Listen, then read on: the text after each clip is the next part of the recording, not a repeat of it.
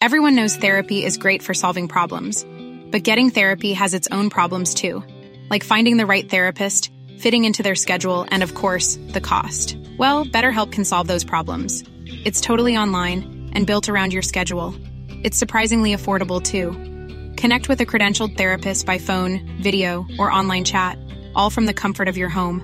Visit betterhelp.com to learn more and save 10% on your first month.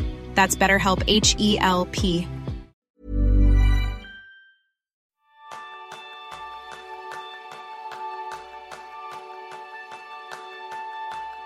En estos días de confinamiento por coronavirus, casi seguro has notado una alteración emocional. Quizás has estado un poco más irritable, más sensible, más triste, más ansioso que antes. Yo creo que es normal sentirse diferente, porque esta crisis nos ha demostrado que vivimos en una sociedad líquida, donde hay pocas certezas.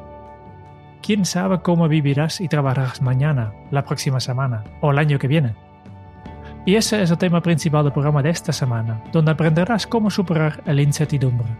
Bienvenidos a una nueva píldora productiva de Kenso, el podcast en el que descubrirás cómo ser efectivo para vivir más feliz. Soy Quique Gonzalo, maestro en mantenerme en equilibrio en la inestabilidad. Y yo soy Sánchez, maestro en despreocuparme todo lo que puedo. Pues Erun, yo creo que es un buen momento de explicar el concepto de sociedad líquida, de qué nos está pasando y cómo hemos estado viviendo un poco esta situación tan especial para todo el mundo.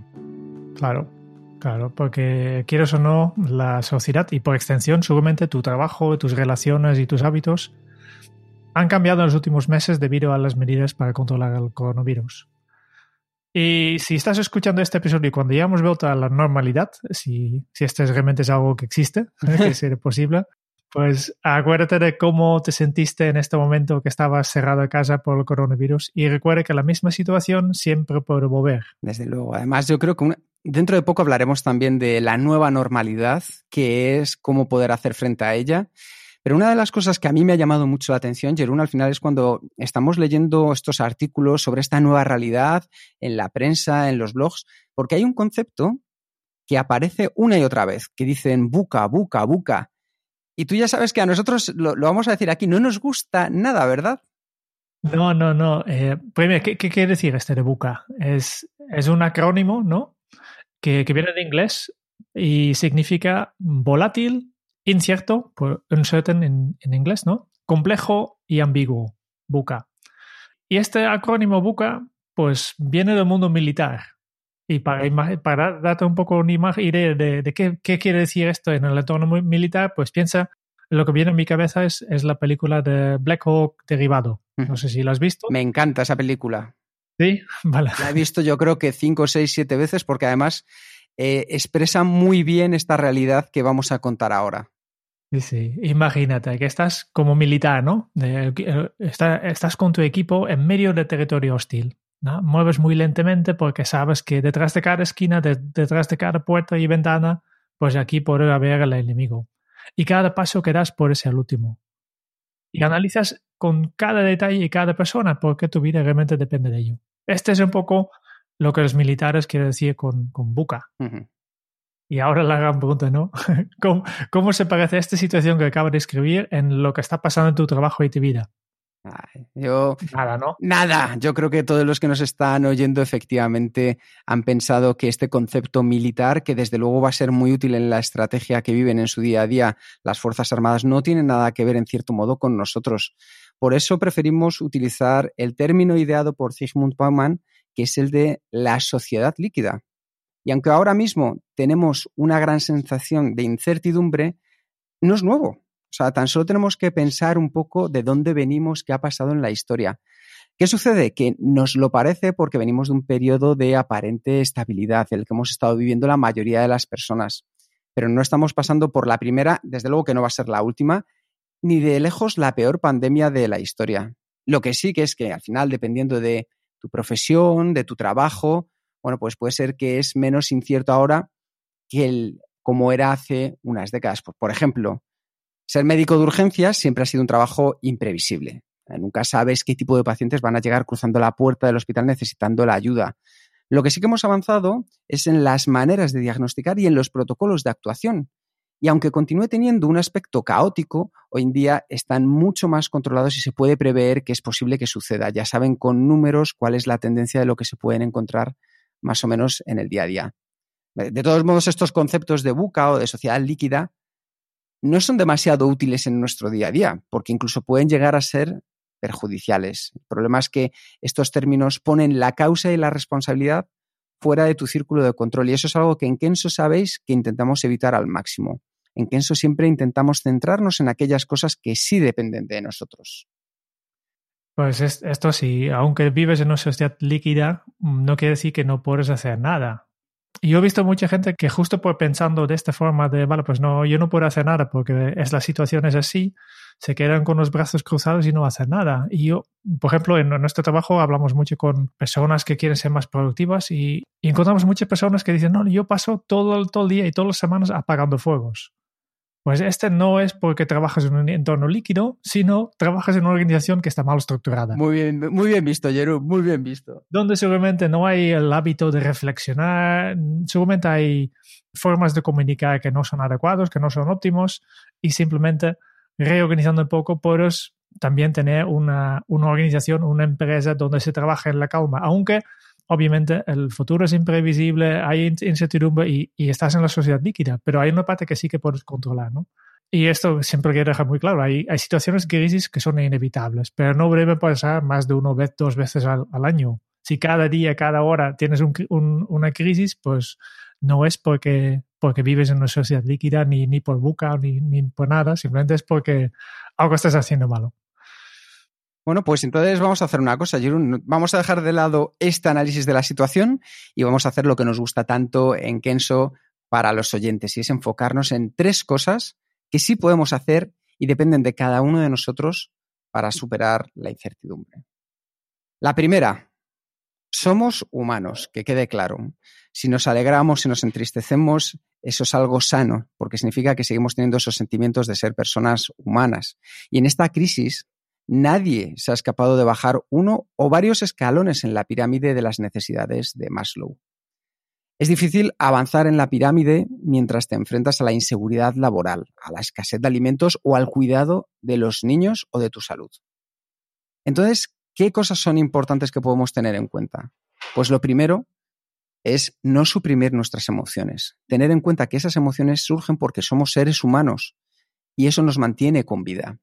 Y una de las principales funciones de las emociones es justo ayudarnos a navegar por la incertidumbre. El cómo nos sentimos, el cómo gestionamos esas sensaciones que nos hace sentir el día a día es importante para navegar por estas olas. Entonces, tened en cuenta que entender y aceptar nuestras emociones es algo sano.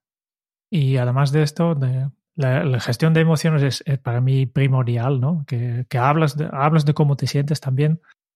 Y después tenemos otra necesidad que es mantener las conexiones humanas. Eh, humanos necesitamos conexiones humanas, ¿no?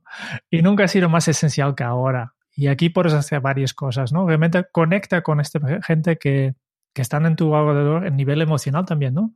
Por ejemplo, em, simplemente ser más intencional y, y comprometer realmente qué tal están las, las, personas que trabajas al comienzo de cada llamada o videoconferencia antes de saltar al tema en la cuestión. Ya estamos acostumbrados a, preguntar, a hacer esta pregunta ¿qué tal? pero más por costumbre que por un interés genuino. Y yo creo que, que es algo que, que, tenemos que justo ahora cambiar y realmente empezar a interesarnos de, de, de, qué tal están las personas, porque esto también afecta cómo trabajan. Y, y nosotros ya, ya, estamos bastante acostumbrados y siempre enseñamos también en, nuestros cursos de, de hacer el check-in y, y, antes de una reunión ya, ya, ya, ya hacer esta pregunta de, vale, pues, ¿cómo te sientes en este momento? Porque esta me puede explicar tu comportamiento. Tal vez no has dormido para nada porque tu hijo ha tenido miedo o, o cualquier cosa y esta hace que ahora mismo estás muy cansado y tal vez un poco más irritable, pues si yo antes de empezar la reunión te pregunto qué tal estás y tú me pasas esta información, yo puedo adaptar mi forma de, interactuar contigo y, conectar con un, nivel más, más profundo. Y dentro de esto que estabas comentando, Jerún, para mí hay una cosa que comentamos en los talleres siempre y que es esencial cuando la gente lo descubre, es que tu comportamiento, tu forma de ser, viene muy delimitado también con las cinco personas con las que más te juntas. Si tú de manera genuina te interesas en esas relaciones humanas, en esas conexiones de cómo estáis con esas cinco personas con las que más interactúas, te aseguro que podrás ayudar a dar un paso hacia adelante, hacia ese lugar que queréis alcanzar todos. Eso que no os quepa la más mínima duda. Otra cosa que también podemos hacer es abrazar el caos de trabajar desde casa, porque estamos convencidos, lo hemos vivido, hemos trabajado con muchas empresas a las que estamos ayudando a través de nuestros cursos online o a través de talleres semipresenciales, por así decirlo, a trabajar desde casa. Y ese teletrabajo, trabajo en remoto, se está convirtiendo en un auténtico caos en muchos casos porque nos lo estáis diciendo. Pues bueno, tenemos que aceptar dando la bienvenida a los niños cuando aparecen en pantalla esos perros que de repente ladran o a esos otros nuevos compañeros de trabajo que aparecen en las imágenes o en los fondos de pantalla. Y también a entender que de vez en cuando la normalidad es que se nos cuelen comentarios porque te has dejado el micro abierto cuando pensabas que estabas en silencio. Esa es una nueva situación de trabajo en la que nos estamos encontrando. Entonces, abraza también esa parte de caos como normalidad del teletrabajo. No todo tiene que salir al 100% perfecto. Esto es lo que hace que sigamos siendo humanos, que sigamos cometiendo pues esas cosas que nos suceden en nuestra vida. Y si eres un responsable en equipo, también da más libertad a la gente para que ellos se puedan eh, adaptar y ser más flexible con, por ejemplo, la planificación de reuniones y hitos para que mm, la gente que, con quien trabajas pues pueden trabajar cuando pueden eh, en torno a otras responsabilidades que pueden tener y que tal vez son incluso más importantes que en, esta manera. No puedes exigir que, que, exactamente el mismo horario cuando tienen niños en casa, por ejemplo, y su pareja trabaja solo por la mañana. Tal vez esta persona debe tener permiso de, pasar sus horas laborales a la tarde y darles esta, flexibilidad porque en, en, cambio recibirás mucha más calidad de trabajo. Obligarlos a trabajar cuando para ellos no, no, no son ni los momentos óptimos ni, ni están motivados, pues al final mm, no sirve para nada. Pues eso sí, acorde a responsabilidades que tengamos, objetivos que nos alcancemos, pero sí dentro de esta nueva normalidad en el teletrabajo darnos cuenta que todas las personas tendrán una casuística especial y más aún en estos momentos donde se junta el ámbito profesional y el personal en unos metros cuadrados que es tu casa. Porque antes ibas a la oficina y estaba todo bien delimitado. Ahora esas barreras han desaparecido. Esa frontera entre lo profesional y lo personal ya no tiene ni un lugar físico ni un horario. Entonces tenemos que ser mucho más flexibles a la hora de saber cómo adaptarnos mejor con las personas que estamos trabajando. Y también el empezar a hacer teletrabajo hace que esta distancia física ya no está y por tanto hay que buscar maneras para fortalecer estas conexiones personales que hay en todo el equipo. Pues busca espacios de interacción, busca la frecuencia correcta y, y las formas de hacerlo para que no solo tiene conexión eh, una hora a, a, la semana para hablar de los temas más urgentes, pero también hay, una cafetera virtual, por ejemplo, o, o haz un quiz, haz un, eh, un ¿no? También necesita espacio para estas tonterías, pero hacerlo a, la, a distancia justo para crear, crear o mantener incluso eh, estas conexiones personales en el equipo. Esto que Jerún ha llamado la cafetería virtual es algo muy sencillo. Simplemente en el canal de comunicación que tengáis podéis crear una sala donde de vez en cuando os podéis ir allí a charlar sobre determinados temas porque necesitamos esas desconexiones. Lo hemos hablado en muchos podcast de Kenzo la necesidad de romper, de recargar energía para volver más fuerte a la siguiente tarea. Entonces, mantener esas interacciones con el equipo, tanto a nivel profesional como personal, es importantísimo. Y yo creo que la última, antes de pasar a, la segunda de, de, las acciones que podemos llevar a cabo, hay una que para mí, Jerún, es esencial y es demostrar al resto de las personas cómo estás, tu propia humanidad, compartir las luchas que en las que te estás viendo inmiscuido y también aquellas cosas que te están surgiendo como debilidades o donde no te estás sintiendo especialmente cómodo.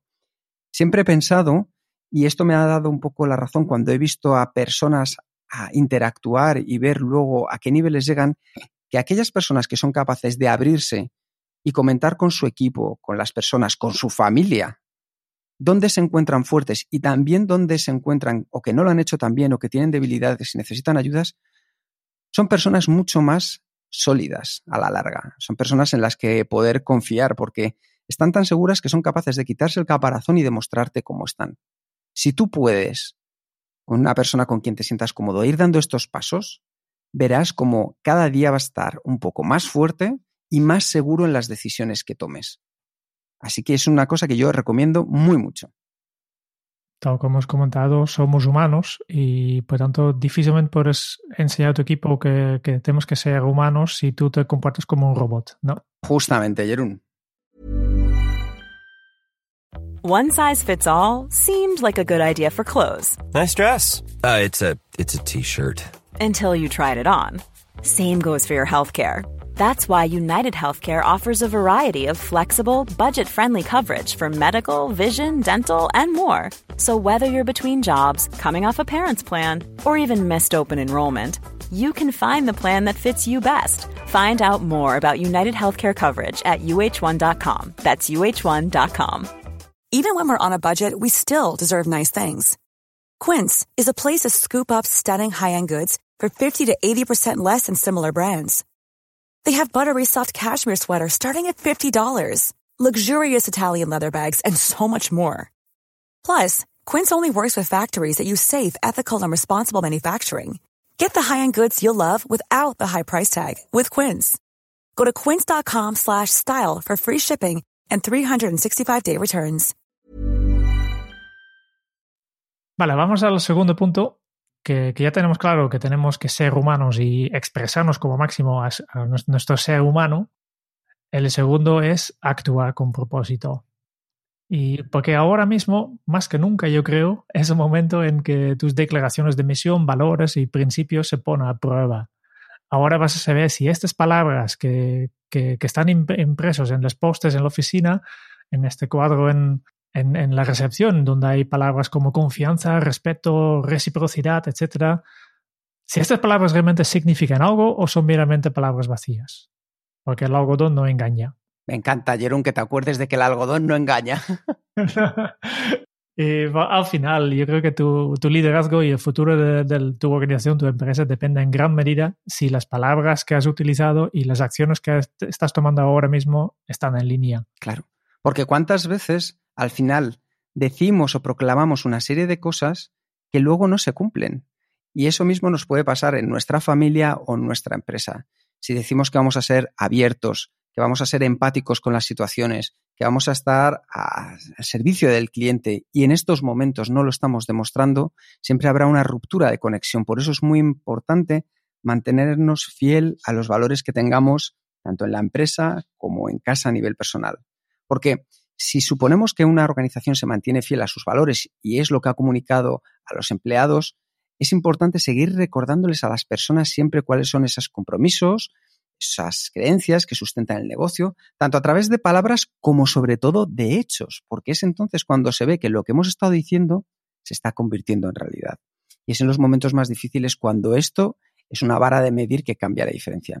Es importante discutir de manera abierta los valores, pero lo más importante aún es vivirlos de manera natural, porque es entonces cuando resuena aún más profundo con tu gente, con la gente que te rodea. Para dar un ejemplo, ¿no? Si en, en los valores de tu organización eh, habéis hablado de la comunicación generosa, por ejemplo, y es algo que tanto tú como la organización apreciáis, pues puedes preguntarte, ¿cómo de transparente está, estamos siendo ahora mismo? ¿Compartimos con un estilo proactivo la información? Otro ejemplo, si en las valores de organización, eh, que hemos visto muchos ya, ¿no? que, que pone algo como respaldamos el compromiso con los clientes. Pues esto ahora mismo se traduce en estrategias para conectar y fortalecer estas relaciones. ¿Estáis haciendo algo para este compromiso con los clientes? Justo ahora es cuando necesitas mostrarlo, ¿no? O si la innovación es un, uno de los valores clave, pues ahora es el momento de permitir que la, tu gente experimente, tome riesgos y, y, mostrar todavía una mayor audacia. Porque justo en estos momentos, Jerún, es cuando las fronteras podemos saltarnos, ir un poco más allá y cuando volvamos a una situación como la anterior, más estable, no digo nueva normalidad, sino más estable, habremos aprendido algo. Ahora es el momento de aprender porque nos está llevando a tomar, como decías tú, riesgos, a innovar, a estar más comprometidos y eso nos va a hacer mejores. Siempre pensamos que una crisis, y lo hemos hablado en otros casos cuando hemos tratado con empresas que estaban en, en otro tipo de crisis, pero tú puedes decidir salir fortalecido de ella. Aunque parezca que es un paso atrás, lo puedes convertir en dos pasos hacia adelante. Entonces eso es lo que buscamos. Porque cuando los empleados, las personas entienden que los valores son inviolables, ofrece una isla de seguridad y de certeza durante la tormenta que estamos viviendo en la situación actual. El propósito y los valores, tanto a nivel personal como familiar como profesional, dan claridad. Si tienes bien definido tu para qué, te vas a mantener sólido, sólida ante cualquier situación que estemos viviendo. Y eso sí, lo importante es que tanto el qué como el cómo se pueden adaptar y pueden ir cambiando, pero tu rumbo está claro hacia dónde es. Un ejemplo muy sencillo, si tú has decidido que vas en un barco camino hacia Nueva York y de repente llegan una tempestad, pues está claro que al final sigues con tu camino, sigues en tu para qué, sigues queriendo llegar a esa isla, de, esa isla de ver la Estatua de la Libertad en Nueva York, pero a lo mejor el qué y el cómo es lo que van a cambiar. Vas a intentar bordear la tormenta, la tempestad, para poder seguir ese camino y aunque sea un poco más largo, aprenderás otros lugares por los que ir, otros circuitos que poder seguir para al final llegar a tu objetivo. Y con esto pasamos al tercero de los puntos, que es ser flexible. Ya hemos hablado de la importancia de ser humanos, que es lo primero que llevamos dentro, de actuar con un propósito de saber qué y hacia dónde nos estamos dirigiendo. Y ahora vamos a pasar a ganar una de esas habilidades importantísimas, que es la de flexibilidad. Y aquí me encanta siempre un comentario que dice Jerón, ¿verdad? Es que lo rígido se rompe.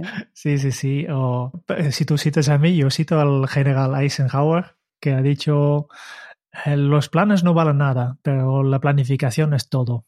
estaba hablando obviamente otra vez de, de preparar una batalla, pero hace lo mismo. Hay que pensarlo, hay que tener un plan, pero también hay que ser capaz de adaptar tus planes, porque si, si vivimos en, en, un momento de incertidumbre y en una sociedad líquida, pues ya sabes que las cosas pueden cambiar, las cosas no siempre surgen como hemos pensado. Y hasta que no tenemos la bola de cristal, pues no podemos adivinar el futuro, no sabes nunca qué va a pasar exactamente. Y este no es nada nuevo, es de siempre, ¿ya? No hemos podido prever el futuro en, en, todas las cosas que hemos hecho antes y ahora aún menos, ¿no? Por tanto, tenemos que tener en mente esta frase de Eisenhower y sí, eh, tenemos que planificar, pero más que planificar, yo creo que tenemos que prever, ¿no? Eso es. En lugar de, tener una estructura rígida en tu mente de, vale, pues vamos, mañana vamos a hacer esto, la semana que viene vamos a hacer esto, pues hay que ser más flexible y prever, pensar en el futuro y pensar qué podría haber pasado. Y lo mismo, pues, simplemente como, como punto de, de, de reflexión, ¿no? Si miramos la situación actual, ¿se podría haber planificado todo lo que estamos haciendo ahora mismo hace un año? Pues difícilmente. Porque no sabía. Pero la pregunta es, ¿podríamos haber hecho prevista alguna alguna de estas cosas? ¿Podríamos estar un poco más preparado? Pues seguramente que sí. Porque ya, ya, hace años que la gente está avisando que, que un, una cosa así podría pasar. Podría, podría haber estado más preparado, esto sí. A mí me gusta mucho esta diferenciación que estás haciendo entre planificar y prever. Y recuerdo que una de las primeras veces que te conocí, Jerón, pusiste un ejemplo muy bueno, que era la importancia que tiene prever versus planificar, porque para prever tú lo, lo ponías como aquella metáfora de caminar en la niebla. Que al final, cuando tú caminas entre la niebla, ves aquello que está cerca y según vas avanzando, pues vas ganando esa visibilidad en lo que tienes a tu alrededor. Pero cuanto más lejos está, menos detalles y menos acciones puedes tomar al respecto. Entonces, pensad en ese punto de diferencia entre planificar, que es como tener todo desde el punto A hasta el punto Z ya automáticamente preparado, a prever, porque prever te da la posibilidad de moverte entre la niebla, de ser más flexible. Y la importancia es que tú puedas ser flexible para adaptarte a la situación y no tener absolutamente todo planificado. Porque yo os hago una pregunta. ¿Cuántas veces que habéis planificado un viaje, una sorpresa, un regalo, un proyecto, ha salido 100% tal y como lo teníais planificado? Pues para eso está la habilidad de ser flexible. Así que, Jerón, ¿qué podemos hacer para ser más flexibles? Pues trabajar en ciclos. Esta es la solución, ¿no? Que, está poniendo muy de moda tecnologías de, organización de equipos como Scrum en el, en el mundo del desarrollo de software, y, pero en tu vida personal, en tu organización también puedes aplicar los mismos conceptos. Simplemente pensar en todo lo que está lejos, ¿eh? Eh, casi invisible por la niebla, pues a medio, las cosas a medio y largo plazo, pues aquí lo que necesitas son intenciones, ideas vagas, no hace, no hace entrar en detalle, pero alguna idea de, rumbo que quieres mantener y luego fíjate en corto plazo. Y aquí hay, que comprometer. Y vale, pues yo me comprometo esta semana o este mes para hacer algo. Y entonces aquí sí que hay que ser un poco rígido, porque al final tampoco es necesario que, nos adoptamos al minuto, porque no hay nada que no pueda esperar un poco. No hay ni, ningún email que no, no pueda esperar un día y, y, ni una llamada que no pueda esperar una hora. Y también hay, no, no hay ningún proyecto que, que simplemente no merece la pena que dedicamos pues un, una semana de tiempo para terminarlo y después que esté terminado ya veremos cómo cómo mejorar, ¿no? Esta es un poco la idea de, de trabajar ciclos. Simplemente defines el, el, tiempo de tu ciclo, puede ser una semana, puede ser un mes, decide qué vas a hacer, hacerlo, este aquí hay que ser un poco rígido y al final hacer una retrospectiva analizando los resultados y decidir cómo reajustar tu rumbo para avanzar en tu camino. Suena muy fácil y, y en realidad te lo es. Y tú tienes que buscar tu propio ritmo, tu propia estructura para decidir, pues cómo vamos a definir qué vamos a hacer en, en, un ciclo, cómo de grande será nuestro ciclo y cómo vamos a evaluar el resultado de cada ciclo para reajustar el rumbo. Y otro de los puntos que podéis hacer para ser más flexibles, ya no solo vosotros, sino vuestros equipos, y cuando hablo de vuestros equipos ya sabéis, también hablo de vuestras familias, de vuestros amigos, es dar autonomía. ¿Para qué? Para que puedan tomar decisiones de manera rápida. Y no es algo nuevo, es algo que ya sabemos desde hace mucho tiempo y que funciona. De hecho, os cuento una anécdota. Justo antes de aterrizar en la Luna, el ordenador a bordo del Apolo 11 mostró una alarma que decía código 1202. Y aunque ya os podéis imaginar que Neil Armstrong, Buzz Aldrin habían entrenado miles y miles de horas, no sabían qué significaba ese código. ¿Qué es lo que hicieron? Pues de manera rápida enviaron un mensaje solicitando a los responsables del programa en el centro de comando en Houston, oye, ¿qué hacemos? ¿Abortamos? ¿Continuamos con la misión? Porque no sabemos qué significa este código. Fijaos que lo interesante fue que no fue el responsable del programa quien tomó la decisión de continuar o no. Fue el técnico de más bajo rango que había en ese momento en la sala, Jack Garman. Jack era el más indicado para tomar esta decisión esencial porque era la persona con más conocimiento del problema y sus potenciales soluciones. Al final, como todos sabéis, aterrizaron en la Luna. Pues lo importante que podemos aprender que con todo esto es que en el entorno actual es imposible que el presidente de una gran empresa sea quien tome las mejores decisiones. Simplemente porque nadie tiene la capacidad de asimilar toda la información disponible en una organización. En un entorno siempre cambiante, una estructura tradicional no funciona porque los niveles más altos de la jerarquía se convierten en un cuello de botella. Es mejor distribuir el liderazgo hacia los niveles más bajos, donde se encuentra la experiencia, el día a día, la información necesaria para tomar las decisiones correctas. Así que simplemente con eso vosotros también podéis dar esa autonomía al resto de equipos. Y esto no solo, ahora hemos hablado de una gran empresa, pero esto también pasa en tu propio equipo y en tu familia y en tu grupo de amigos, ¿no? En todos los niveles. Al final, el liderazgo distribuido funciona mucho, más, mucho mejor en cuanto va a adaptarse a, a cada situación. Sí, solo nos queda una cosa que a mí me encanta siempre decir, que es aprende a aprender.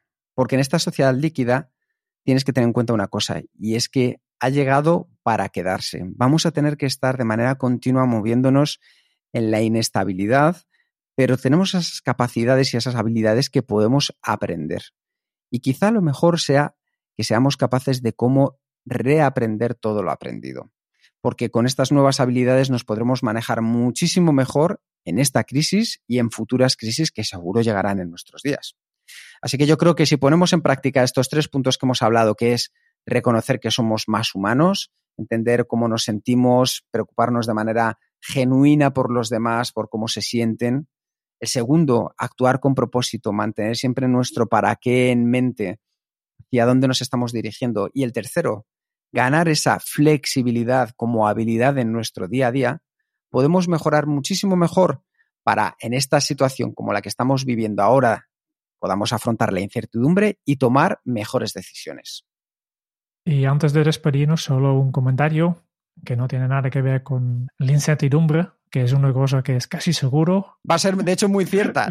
Probablemente, no tengo bola de cristal, pero todo pinta que, que, de aquí a tres episodios vamos a tener episodio número 100, ¿eh? si no paramos antes, pero no tengo intención de parar, pero antes será un episodio especial, ¿eh? número 100, y este queremos celebrarlo contigo como protagonista principal. Y por tanto, si quieres participar, pues simplemente graba con tu móvil o ordenador un mensaje audio de, de 30 segundos con el aprendizaje más importante que hayas sacado de las entrevistas y píldoras productivas de podcast. También puedes enviarnos tus preguntas o dudas relacionadas para ser efectivos y vivir más feliz. Y si esto de grabar audio es demasiado complejo, pues también puedes escribirlo, pero preferimos oír tu, tu voz porque estamos hablando de un podcast, ¿no? Envía tu, tu audio y, o tus preguntas antes del 21 de junio a la dirección de email sugerencias.kenso.es.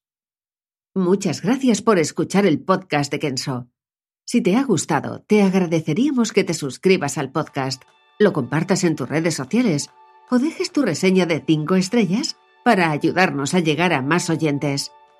Y si quieres conocer más sobre Kenso y cómo podemos acompañarte a ti, a tu equipo o a tu organización en el camino hacia la efectividad personal, puedes visitar nuestra web kenso.es. Te esperamos la semana que viene en el próximo episodio del podcast de Kenso, donde Kike y Jerún buscarán más pistas sobre cómo ser efectivo para vivir más feliz. Y hasta entonces, ahora es un buen momento para poner en práctica un nuevo hábito Kenso. Aprende a aprender. Hasta dentro de muy pronto. Chao.